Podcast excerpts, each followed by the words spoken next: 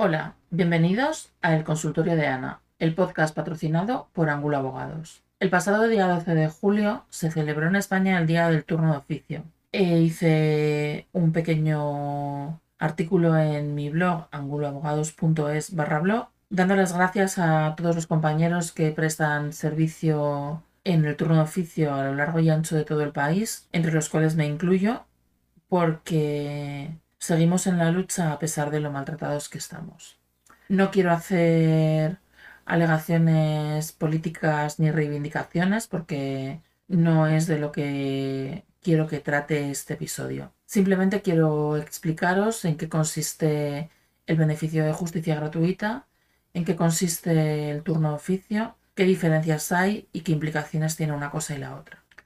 Vamos a empezar por el beneficio de justicia gratuita para terminar rápido con el tema, ya que es muy sencillo de entender, y poder centrarnos en lo que tiene chicha de verdad, que es el turno de oficio. Cuando una persona no tiene un nivel de ingresos suficiente para poder acceder a un abogado y a iniciar un procedimiento judicial, pide al Ministerio de Justicia o a la Consejería de Justicia de su territorio que le concedan el beneficio de justicia gratuita. Esto significa que va a ser el Estado el que va a correr con los gastos de su procedimiento y muy especialmente con el abogado y con las costas en el caso de que las hubiera. Existen unos requisitos económicos para poder acceder al beneficio de justicia gratuita, que son que no superes un nivel de ingresos y que no tengas un patrimonio muy elevado. Porque si tienes un patrimonio muy elevado, obviamente puedes venderlo para entrar en pleito. Y si tienes un nivel de ingresos muy alto, también te puedes permitir entrar en pleito por ti mismo. Eh, Actualmente creo que está en el doble del IPREM, el baremo, pero no podría asegurarlo porque me imagino que en las zonas en las que tienen las competencias delegadas, la comunidad autónoma tiene algo que decir a la hora de establecer esos baremos. Hay un caso excepcional en el que en el 100% de las ocasiones se concede la justicia gratuita, que es el de las presuntas víctimas de violencia de género cuando una persona, una mujer va a presentar una denuncia por violencia de género, la Ley Integral de Violencia de Género de 2004 garantiza que tenga acceso a un abogado del turno de oficio y que además sea gratuito, además de el acompañamiento de una trabajadora social y todo el resto de beneficios entrecomillados, porque si tienes que acudir a ellos, pues no son muy beneficiosos, la verdad. Em, para hacer frente a tu situación y poder entrar en el procedimiento con todas las garantías, con toda la tranquilidad y en caso de que fuera necesario acudir a una casa de acogida o lo que sea. Es uno de los poquísimos casos en los que se concede la justicia gratuita independientemente del nivel económico. En principio la ley de la ley 2/23 de protección al informante en los canales de denuncias o canales éticos también va a ser gratuita para el informante en caso de que necesite un abogado, pero tendremos que ver cómo se desarrolla la ley y si no hay cambios, porque es muy reciente y ni siquiera está vigente la obligación de tener canal de denuncias para todas las empresas que van a tenerlo a futuro, ya que entra en vigor para todas las empresas el 1 de diciembre. Mm, hasta ahora simplemente las muy grandes y algunas administraciones públicas están obligadas a tener ya implementado el canal de denuncias y no creo que todavía haya saltado ningún, ningún caso en el que se pueda ver si efectivamente se va a conceder justicia gratuita al informante independientemente de su nivel de ingresos. por, por, lo que de momento sí que os garantizo que en el de en los casos de violencia de género sí que se concede de forma más o menos automática. En el resto hay que cumplir con los requisitos económicos. Dicho esto, ¿qué pasa si me deniegan la justicia gratuita? Pues que vas a tener que pagar al abogado. Vas a tener que hacer frente a su minuta y que en caso de que te condenen con costas vas a tener que pagar también las costas. Por eso es importante que cuando vayáis a solicitar la justicia gratuita preguntéis cuáles son los baremos económicos para poder calcular si os la van a conceder o no y si queréis entrar en el pleito antes de la resolución o esperar. Dicho esto, yo creo que no queda nada que mencionar sobre el beneficio de justicia gratuita. os puedo decir que cuando se concede a los abogados nos pagan una miseria, pudiendo ser la indemnización, porque claro, al ser un servicio que está garantizado por la Constitución, no son nuestros honorarios porque no los hemos pactado, simplemente el Estado es el que marca el baremo en un reglamento. Pueden llegar a ser incluso 10 veces inferiores a lo que cobraría un abogado de tarifa media por un procedimiento similar. Por ejemplo, eh, un divorcio de mutuo acuerdo con hijos menores puede costar entre 1.200 y 1.600 euros y por el turno de oficio ronda los 200. Para que os hagáis una idea de lo que significa eh, participar en, en el turno de oficio con expedientes de justicia gratuita. Y para que agradezcáis a las personas que hacen posible este servicio de forma totalmente altruista y vocacional y sin pensar en llenarse los bolsillos. Eso sí que es vocación de servicio público. Hablemos del turno de oficio en sí mismo. Apartados ya del tema de justicia gratuita, que creo que ha quedado bastante claro y en caso de que no sea así, podéis preguntarme con total libertad, bien sea en el blog o bien sea en Instagram a través de mensaje directo. Mi usuario de Instagram es arroba anguloabogados. El turno de oficio. Cuando una persona no conoce a un abogado o no tiene un abogado de confianza en el partido en el que tiene que pleitear y no quiere llevarse al suyo porque le va a suponer un gran coste en desplazamientos y dietas, puede llamar al colegio de abogados de, de ese territorio y solicitar que se le asigne un abogado de oficio. Eh, hay una lista en la que las personas que estamos interesadas en prestar nuestros servicios en el turno nos apuntamos. Tenemos que cumplir una serie de requisitos, eh, años de ejercicio, formación específica, etc. Y se nos asignan los asuntos que van entrando por orden. Eh, se coge la lista, primero se le da al primero, el segundo al segundo, el tercero al tercero y cuando acaban vuelven a empezar por el primero. Es bastante sencillo eh, de entender, es bastante sencillo de gestionar porque simplemente hay que ir entregando los asuntos a cada uno de los abogados que están en la lista y simplemente seguir el orden. Eh, no quiero dar a entender con esto que los compañeros de los colegios de abogados tengan muy fácil la gestión del turno de oficio porque en absoluto es así. Simplemente la forma de repartir los asuntos no, es, no tiene mayor complicación. Todo lo que hay detrás de cómo se reparten los asuntos, cómo se estudian, eh, etcétera, etcétera, sí que es complicado y sí que requiere un trabajo que además es importante que se realice bien para que luego no haya problemas con el Ministerio de Justicia o con la Consejería de turno. Em, cuando se te designa un abogado del turno de oficio, tienes que darle la documentación en un plazo que en el Colegio de Burgos son seis meses y si en esos seis meses no has entregado toda la documentación necesaria para interponer la demanda, querella o lo que necesites, el abogado puede comunicarlo al Colegio de Abogados y se te eh, anularía la designación de manera que tendrías que buscarte a otro abogado o bien volver a solicitar abogado de oficio. Normalmente la gente que pide abogado de oficio es porque también va a solicitar el beneficio de justicia gratuita y además normalmente es porque saben que si no están dentro de los límites están rozándolos y con circunstancias personales o familiares pueden llegar a alcanzar el límite y por lo tanto ser beneficiados por, el, por, el, por la justicia gratuita. Eh, también puedes solicitar un abogado de oficio sabiendo que vas a tener que pagarlo, como os decía, en los casos en los que vienes de fuera y no quieres traerte a tu abogado, o simplemente no conoces a nadie o no conoces a nadie de confianza.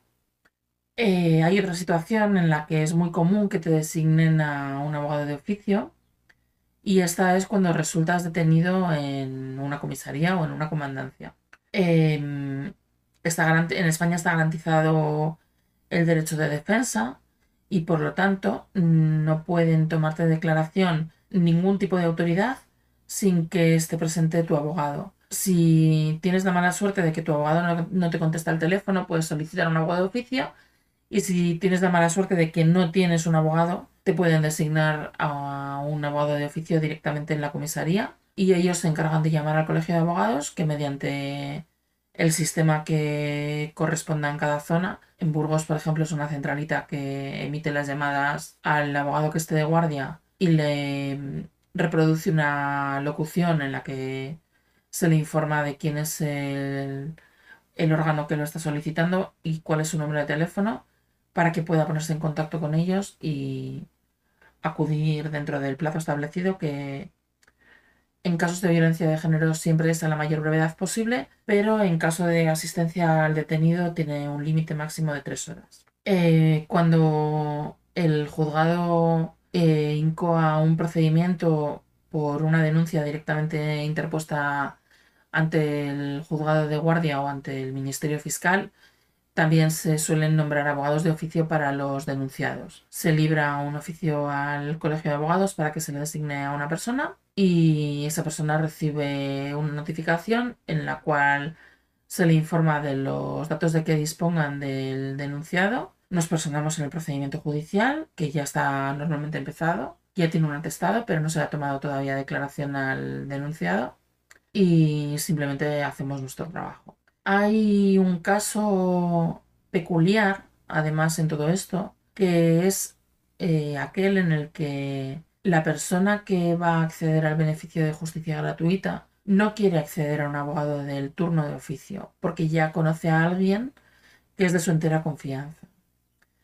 Eh, existe la posibilidad de que a través de, creo que es el artículo 26 de la justicia, de la ley de justicia gratuita, puedes renunciar al beneficio de justicia gratuita respecto de los honorarios de tu abogado, pero mantenerlo para todo el resto de situaciones. Es decir, para que si te condenan en costas no tengas que abonarlas o para que no tengas que abonar al perito que necesites para el procedimiento. Repito, hay que cumplir con el baremo de requisitos económicos, pero se puede renunciar a la designación del turno de oficio para solicitar que el abogado que te asista sea alguien de tu entera confianza. Otra peculiaridad es que cuando hay varios asuntos sobre una misma persona, suelen asignárselos al mismo abogado del turno de oficio para que se lleve el procedimiento de una forma más integral y no tenga que estar preguntando a los compañeros y en este caso qué está pasando y en este otro qué está pasando. También puede pasar que no, o sea, también eh, puede no suceder así y que si tiene cinco procedimientos abiertos tenga cinco abogados de oficio diferentes, pero cuando el colegio detecta que la solicitud es de alguien que ya tienen en la base de datos con otro procedimiento abierto, sí que suelen asignárselo al mismo letrado, salvo que le acaben de asignar otro y en, en el orden de las listas esté muy abajo porque acabe de recibir otro asunto y eso vaya a causar algún tipo de desequilibrio.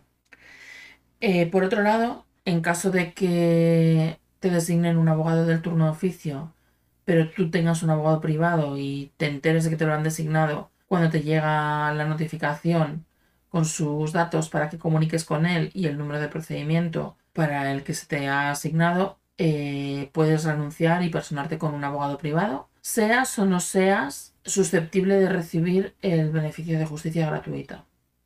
En el momento en el que tú renuncias a tu abogado del turno de oficio para designar a un abogado privado, se entiende que estás renunciando automáticamente al derecho de justicia gratuita.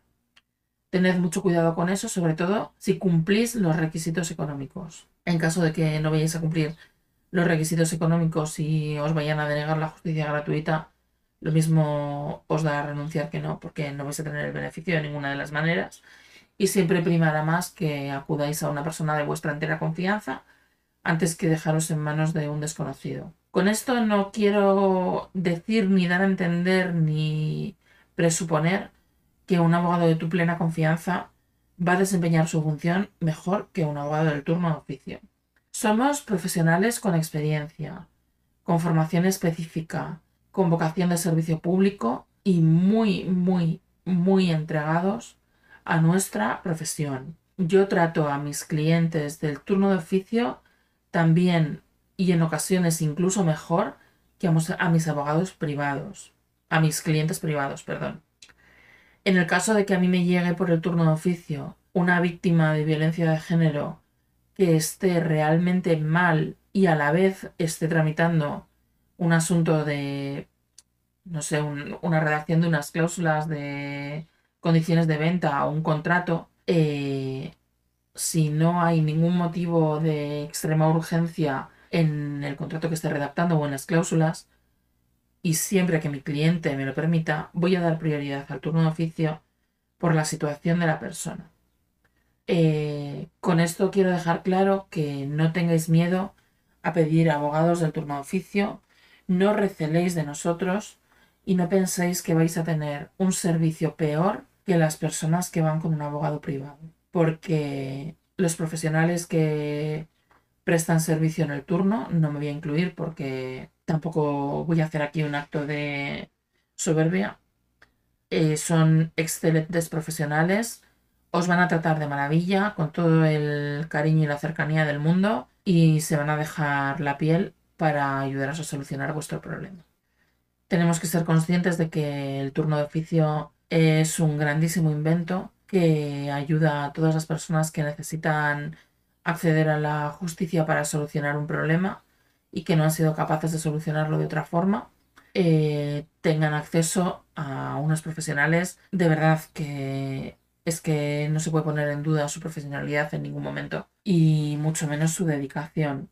Ya os he dicho que las indemnizaciones que entregan a los profesionales que prestan servicio en el turno de oficio cuando se conceden las justicias gratuitas son bastante bajas y no compensan el trabajo que se realiza, especialmente en algunos asuntos que pueden llegar a durar 2, 3, 4, 5 años. Eh, agradecer cuando os designen a un abogado de oficio y respetadlos y confiad en ellos porque van a dar lo mejor de sí mismos para ayudaros a solucionar vuestros problemas.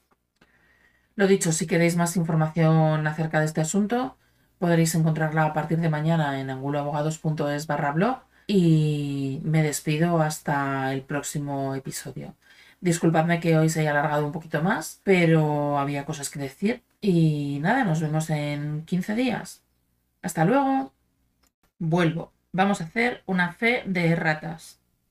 Antes os he dicho que se podía renunciar a la justicia gratuita respecto de la designación del abogado en virtud del artículo 26 de la Ley de Justicia Gratuita y me he equivocado porque no me lo sé de memoria. Es el artículo 28 de la Ley de Asistencia Jurídica Gratuita. Disculpadme el error, pero quien camina tropieza. Muchas gracias y nos escuchamos dentro de dos semanas.